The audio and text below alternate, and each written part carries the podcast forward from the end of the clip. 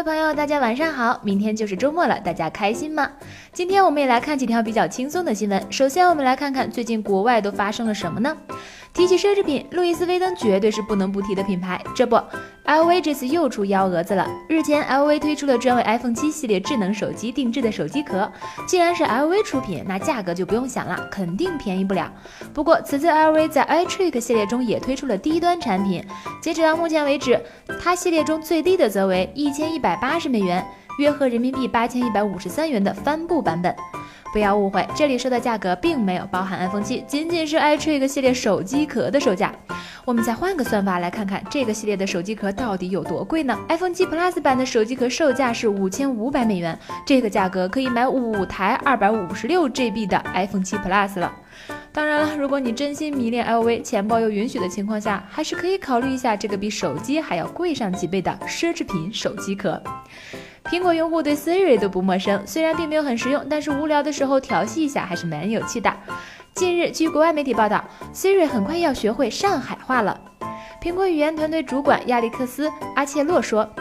公司已经开始为 Siri 训练新的语言。苹果会先让人读取短文，其中夹杂着口音和方言，然后进行人工转录，这样计算机就拥有了一个可以进行学习的具体语音范本。苹果还从许多声音中捕捉到了各种语音，从而借助声学模型来预测言语顺序。伊娃听上去感觉很复杂，但是到目前呢，Siri 已经能够识别三十六个国家的二十一种本地语言。阿奇洛还称，苹果还在新语言中部署了听写模式。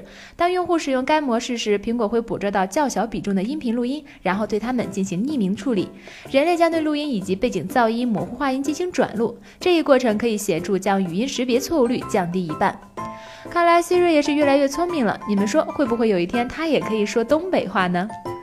接下来我们来看看国内。自发布以来，华为 P 十就吸引了无数人的目光，自然也有很多人关心这款手机什么时候发布呢？今天上午，华为官方正式宣布，从十点零八开始，P 十、P 十 Plus 已经全渠道开启预约。